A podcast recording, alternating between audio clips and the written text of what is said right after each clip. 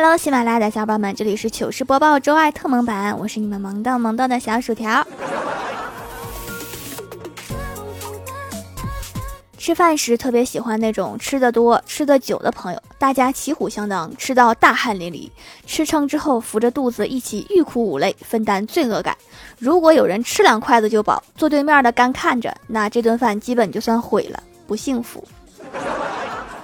所以，请一定跟能吃的人做朋友，比如我。今天和欢喜聊天，聊到未来。如果我们一直不结婚会怎么样？欢喜说，未来最惨的是，如果我们孤独终老，那时候就会购买一个人工智能陪伴自己。然而，如果仍然贫穷的话，可能和他聊天之前还要听一段广告。太真实了，有画面了。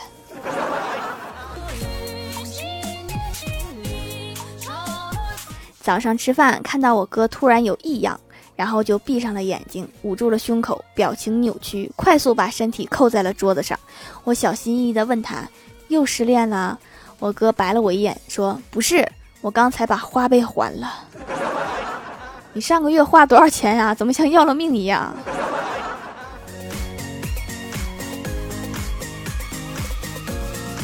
今天刚到公司，公司领导就对我说：“瞧你皮肤好的像婴儿一样，用的护肤品挺贵的吧？”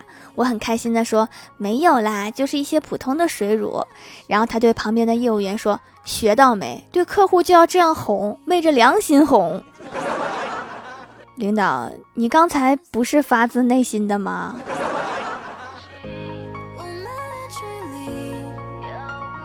刚刚部门开会，领导把怪兽给骂哭了，然后怪兽就哭着跑出去了，真的好过分！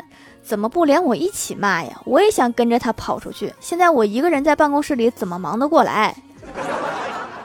还是反应慢了，应该追出去递纸巾，这样就能一起旷工了。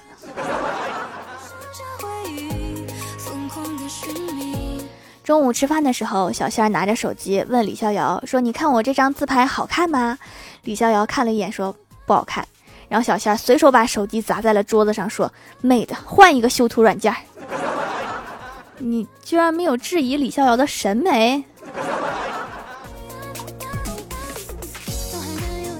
在食堂等饭，我前面坐了一男一女，一人一盘炒面。女的突然说：“亲爱的，我要喝对门的奶茶。”男的说：“行，我去买。”女的接着说：“我还想吃炸薯条。”男的接着点了点头，说：“行，我去买。”然后男的走出去几分钟就回来了。女的说：“亲爱的，我现在突然不想喝奶茶了。上次你给我买的那个绿茶挺好喝的，也是对门那家，你再去一趟嘛。”男的松了一口气说：“我就知道你得变卦，绿茶我也买了，奶茶我自己喝。”女的喝了一口奶茶，又说：“我是不是还要说吃薯条来着？我现在饱了，薯条你也吃了吧？”男的说：“我知道，所以我没买薯条。”然后他们两个就走了。我感觉我看了一场巅峰对决。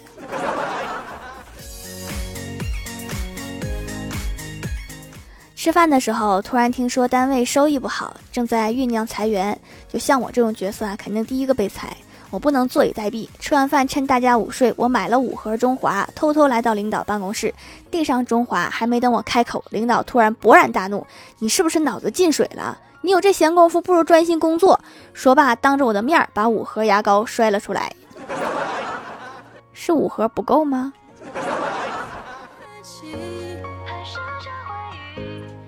郭大嫂下楼取了个快递，刚回来就和郭大侠发脾气，说你根本就不爱我。郭大侠一脸茫然，说难道不是正品？难道又买错牌子啦？郭大嫂满脸怒气的说，人家快递员都发现我指甲换颜色了，你却没有。麻烦快递小哥眼神以后不要这么好使，真的会导致家庭不和谐。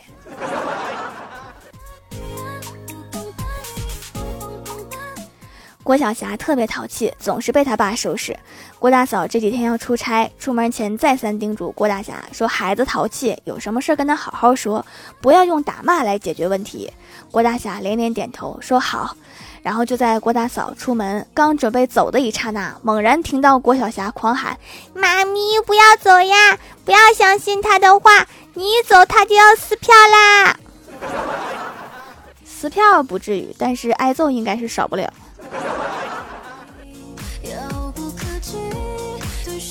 晚上下班去驿站拿快递，驿站的员工跟我核实收件人叫什么名字，我说我叫不要放驿站。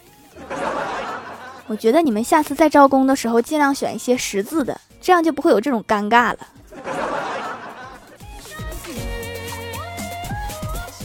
我拒绝别人一向很生硬。之前在公关部上班，有媒体记者想采访公司高层，还发了来访提纲。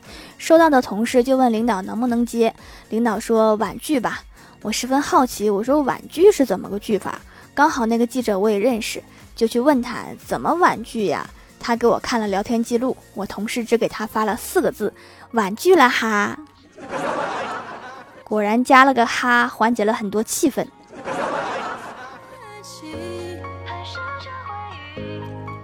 前几天和我妈去体检，排队的时候站得太累，然后我就和我妈坐在儿科蹭座，因为那里空调比较足。然后医生就过来问我妈是带小朋友来看病还是你看病呀？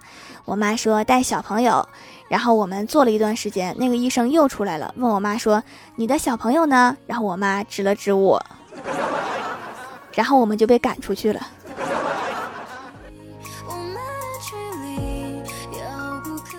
轮到我们体检了，医生是一个挺年轻的男的，问我平时都吃些什么，我说零食或者点外卖。然后医生语重心长地说：“都说了，你们年轻人不要整天吃外卖这些垃圾食品，不营养不健康。”我连连点头，我说：“是是是，我知道了。”然后我妈问：“那大夫，您平时上班都吃些什么呀？”大夫坦然自若地说：“外卖，还有这些垃圾食品。”所以你刚才说那一堆，就是为了走个程序。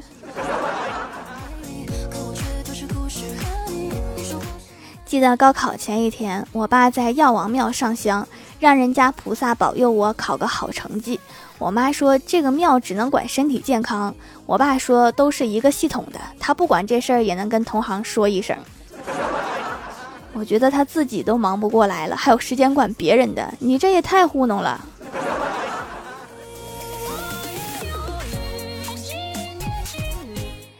蜀山的土豆们，这里依然是带给你们好心情的欢乐江湖。喜欢这档节目，可以来支持一下我的淘小店，直接搜店名“蜀山小卖店”，数是薯条的数就可以找到啦。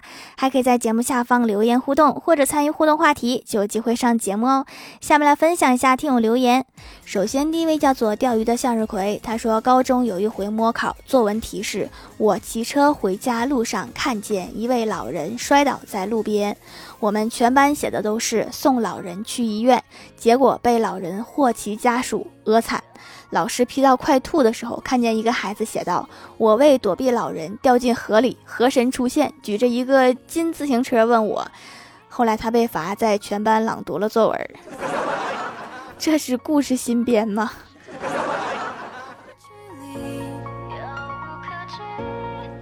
下面叫做二 h r h l g n，他说吃完晚饭，我揪着我妈去吃甜品。我说咱走路过去，从家到甜品店算散步，吃完甜品再走回家算运动。我跑步路过烧烤摊的时候也这么想，但是后来也胖了。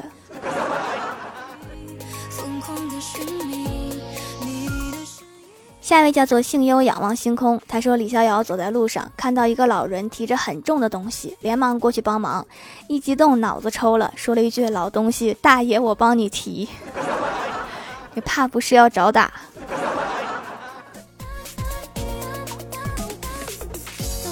下一位叫做大壮，他说看别人都说掌门店铺的手工皂很好用，洗脸就不长痘，味道还好。下订单的几天好焦急，收到之后打开包装就咬了一口。不是说味道好吗？怎么没味儿啊？人家说的是闻起来味道好。我怀疑你是来逗我的，但是我没有证据。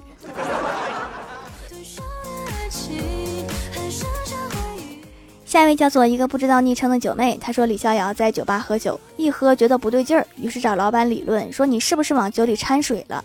老板说别急啊，小伙子，我又没收你水钱。这意思是还占了便宜呗。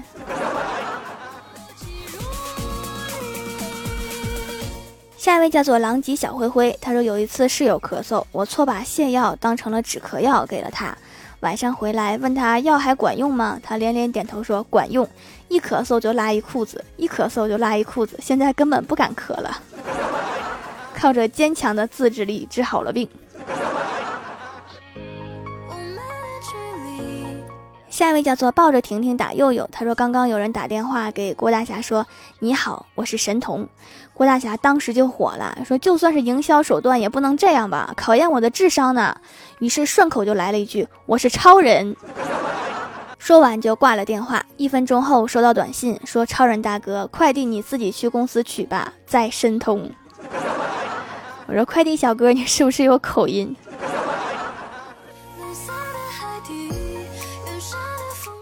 下一位叫做 T B 七四七六二幺六，他说手工皂也太好用了，洗完跟洗面奶完全不是一个感觉，柔润到爆，洗了跟剥了皮的蛋清那种感觉，洗了三十年的脸，第一次有这种惊喜感。那后面几千年就一直惊喜下去吧。下一位叫做起十个字的名字太难了，他说一天晚上，郭大嫂问郭大侠：“郭大侠，碗洗好了吗？”郭大侠说：“你这样说不好，不能动气，要用委婉的语气。比如说，霞霞，碗洗好了没？没洗，我来洗。然后我就会说：老婆，我洗好啦。然后郭大嫂想了想，说：那我重新来一遍。霞霞，碗洗好了没？没洗的话，我来洗吧。结果郭大侠竟然说：我忘记洗了，那就麻烦老婆你了。然后就听到熟悉的一声滚犊子。”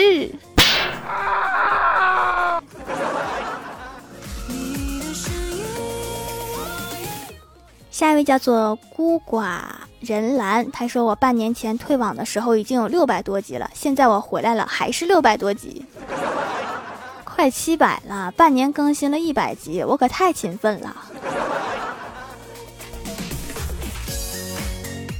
下一位叫做哼哼，她说我和闺蜜一起出去玩，遇到了前男友，他旁边站着一个陌生女子，我赶紧跑过去对前男友大声说：“你这个渣男，你不是说只爱我一个人吗？”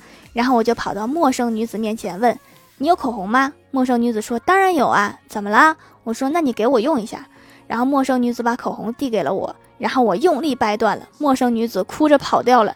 前男友对我说：“你干嘛把她气走啊？那是我姐。”然后我一下就尴尬了。别说别的，先把口红赔了吧。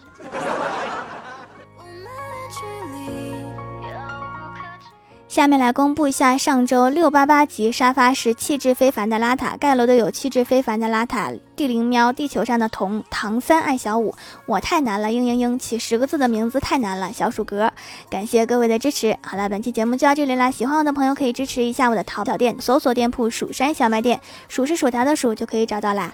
以上就是本期节目全部内容，感谢各位的收听，我们下期节目再见，拜拜。疯狂的